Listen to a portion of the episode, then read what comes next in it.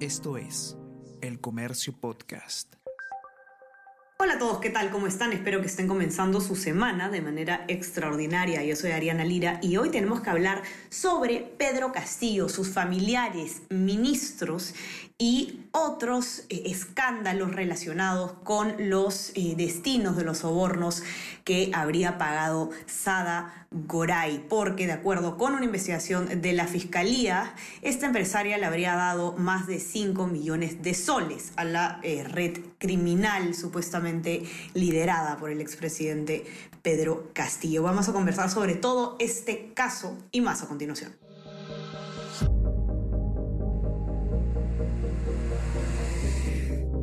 Tenemos que hablar con Ariana Lira.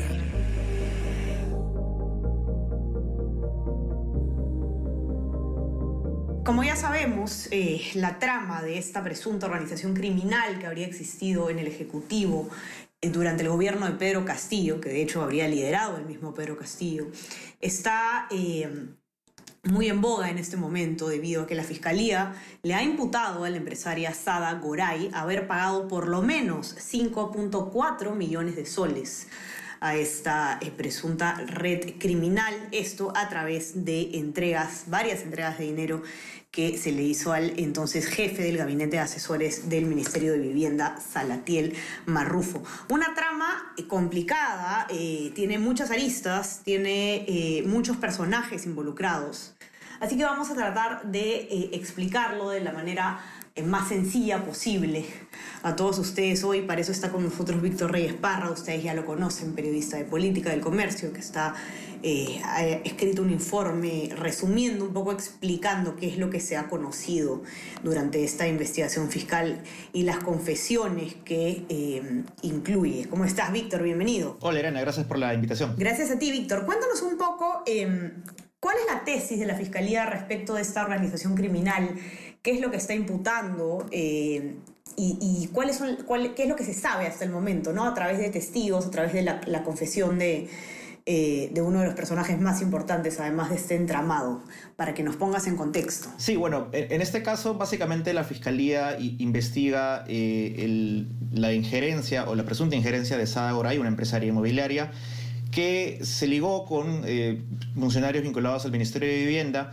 para desarrollar proyectos justamente en el, en el, Mi Vivienda y que para esto habría pagado unos sobornos que, ascendieron hasta 5.4 millones de soles a Salatiel Marrufo, quien era el jefe del gabinete de asesores, el principal asesor del entonces ministro de Vivienda Heiner Alvarado. Entonces, a partir de esto, la Fiscalía le imputa el, delito de colusión y colusión en organización criminal, es decir, la señala como parte de una organización criminal liderada por Castillo, en la que ella tenía supuestamente el rol de integrante y, coordinadora, básicamente porque, eh, como te decía, pagó 5.4 millones para poner a sus allegados, a gente bajo su influencia, en el Fondo de Mi Vivienda para que resuelva a su favor, también en la Superintendencia de Bienes Nacionales para que algunos terrenos que tenían disputa también salga a su favor, también en el ASUNAR, en registros públicos, para también favorecerse. E incluso hay una línea que señala que también en Sedapal colocó a, agentes a, gente llegada ahí, específicamente a su ex esposo. Así que se investiga ¿no? toda esta injerencia de la empresaria dueña de, o la gerente general de, la, de Marca Group en diferentes estamentos del Estado durante el gobierno de Pedro Castillo ligados a los intereses empresariales que tenía ella. Correcto. Ahora, a través, en esta investigación fiscal hay un eh, testimonio, una confesión que es eh, fundamental de el mismo Salatiel Marrufo, porque él declara cuánto dinero recibió eh, de parte de, Sada Goray, eh, a quienes se les dio, qué se hizo con este dinero, y ahí es donde están los detalles, eh, digamos, más, interesantes, ¿no? Y se ve de todo, ¿no? Pagos relacionados, pagos directamente al presidente, pagos a los familiares del presidente, hay una compra de una camioneta Cuéntanos eh, qué es todo esto que se ha podido conocer, o que en todo caso se va a tener que corroborar, ¿no? Pero que se ha podido conocer eh, en primera instancia. Sí, este es un caso llamativo porque hay hasta tres colaboradores eficaces que tiene la Fiscalía, pero al menos dos de ellos, que uno puede entender que es Sada Goray y el otro es Salatil Marrufo, quien sí, digamos, levantó la reserva de su identidad, se contradicen entre sí. Es decir, la Fiscalía en este caso ha tenido que inclinarse por una versión y por la, o por la otra. Inicialmente la fiscalía se estaba inclinando por la versión de Sada Goray, que, que, ella misma salió a decir en, medios de comunicación, en el comercio, en, diversas entrevistas, que habían sido 4 millones de soles los que ella pagó Eh, incluso en un momento dijo que incluso hasta fue casi extorsionada para, para, para, que, para pagar ese dinero. Y la versión de Salatiel Marrufo es que no, que, es que fue más, que fueron 5.4 millones, a lo que te hacía referencia hace unos minutos. Entonces, con el transcurso de la investigación, la Fiscalía ha pasado de darle más peso a la versión de Sadagoray, eso fue el año pasado, inicios de, este año, a actualmente, ahora a, julio del 2023, darle más peso, más validez a la, a la, versión de Salatiel Marrufo, porque además han encontrado otros indicios que, eh, la, digamos, la complementan. E incluso el tercer colaborador eficaz, que, aún no podemos decir quién es porque todavía está bajo reserva de identidad, se alinea también con lo que dice Marrufo. Así que por, eh, por, ahí, por ahí se están conociendo los más detalles y justamente en base a la declaración de Marrufo que, eh, que es lo que toma la Fiscalía para pedir la detención preliminar de Sada Goray, de Mauricio Fernandini, otro implicado en este caso, y en la resolución judicial donde se ordena esta, esta orden de prisión, allí se recoge la tesis de la Fiscalía y lo que está considerando la Fiscalía que habría sido el, el uso que se le dio a esos, 5.4 millones eh, que pagó Sada entre septiembre del 2021 y junio del 2022. Eh, y bueno, y hay distintos... Eh, distintos eh, usos que se le habría dado al dinero.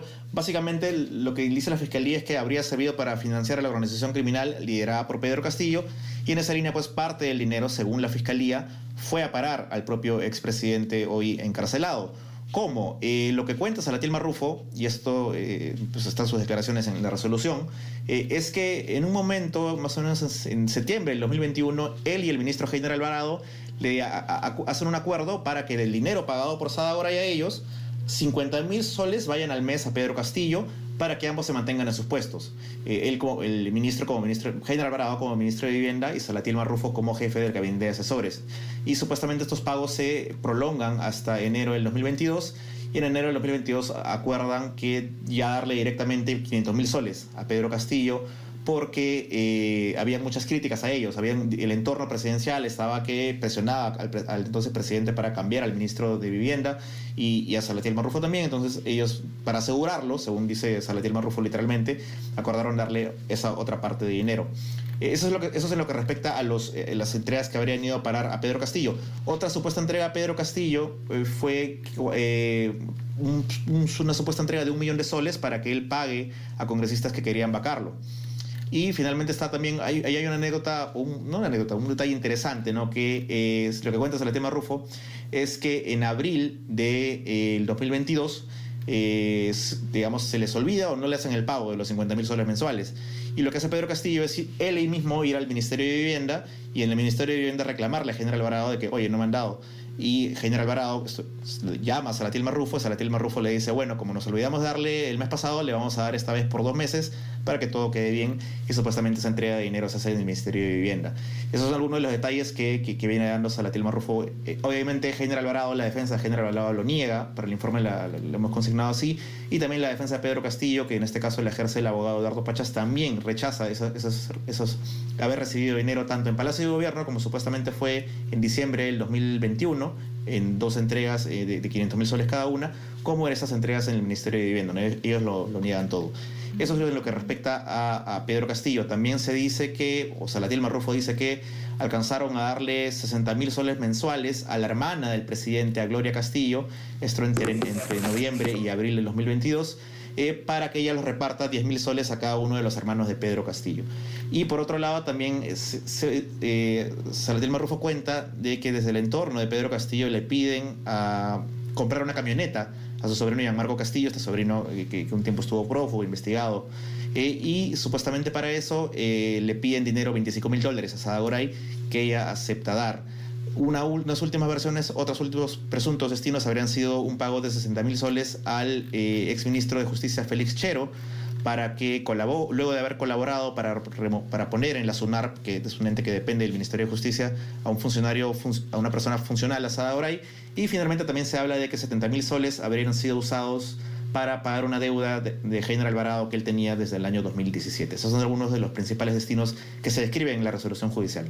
Así es, recordemos que eh, los colaboradores eficaces y eh, en general todo lo que se declara tiene que ser corroborado, ¿no? Se tiene que presentar eh, medios probatorios adicionales que confirmen o que por lo menos permitan llegar ¿no? a, a, a, la ruta que confirme estas, estas declaraciones ese es el trabajo que tenemos que ver ahora de la Fiscalía y sin duda mm, nos van a mantener informados eh, nuestros reporteros de política y de la unidad de investigación. Víctor, no sé si hay algo más que quisieras agregar antes de pasar a invitar a que lean tu informe. Sí, efectivamente, eh, todo esto tiene que ser corroborado, la investigación está, está, en una etapa preliminar, es decir, es, lo más probable es que esta semana se formalice e incluso se pueda pedir una prisión preventiva, sea para Sada Goray y Mauricio Fernandini u otros investigados, eso lo, tiene que definir la Fiscalía ya en los próximos días, las próximas horas, te diría incluso.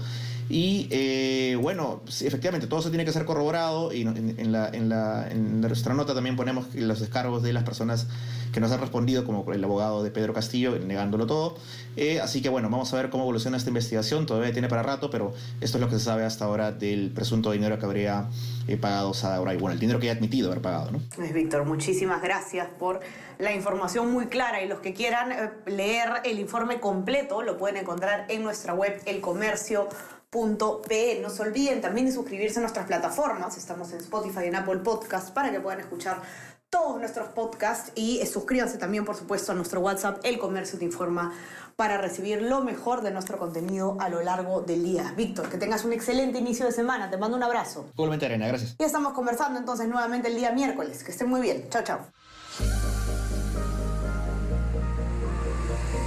Tenemos que hablar con Ariana Lira.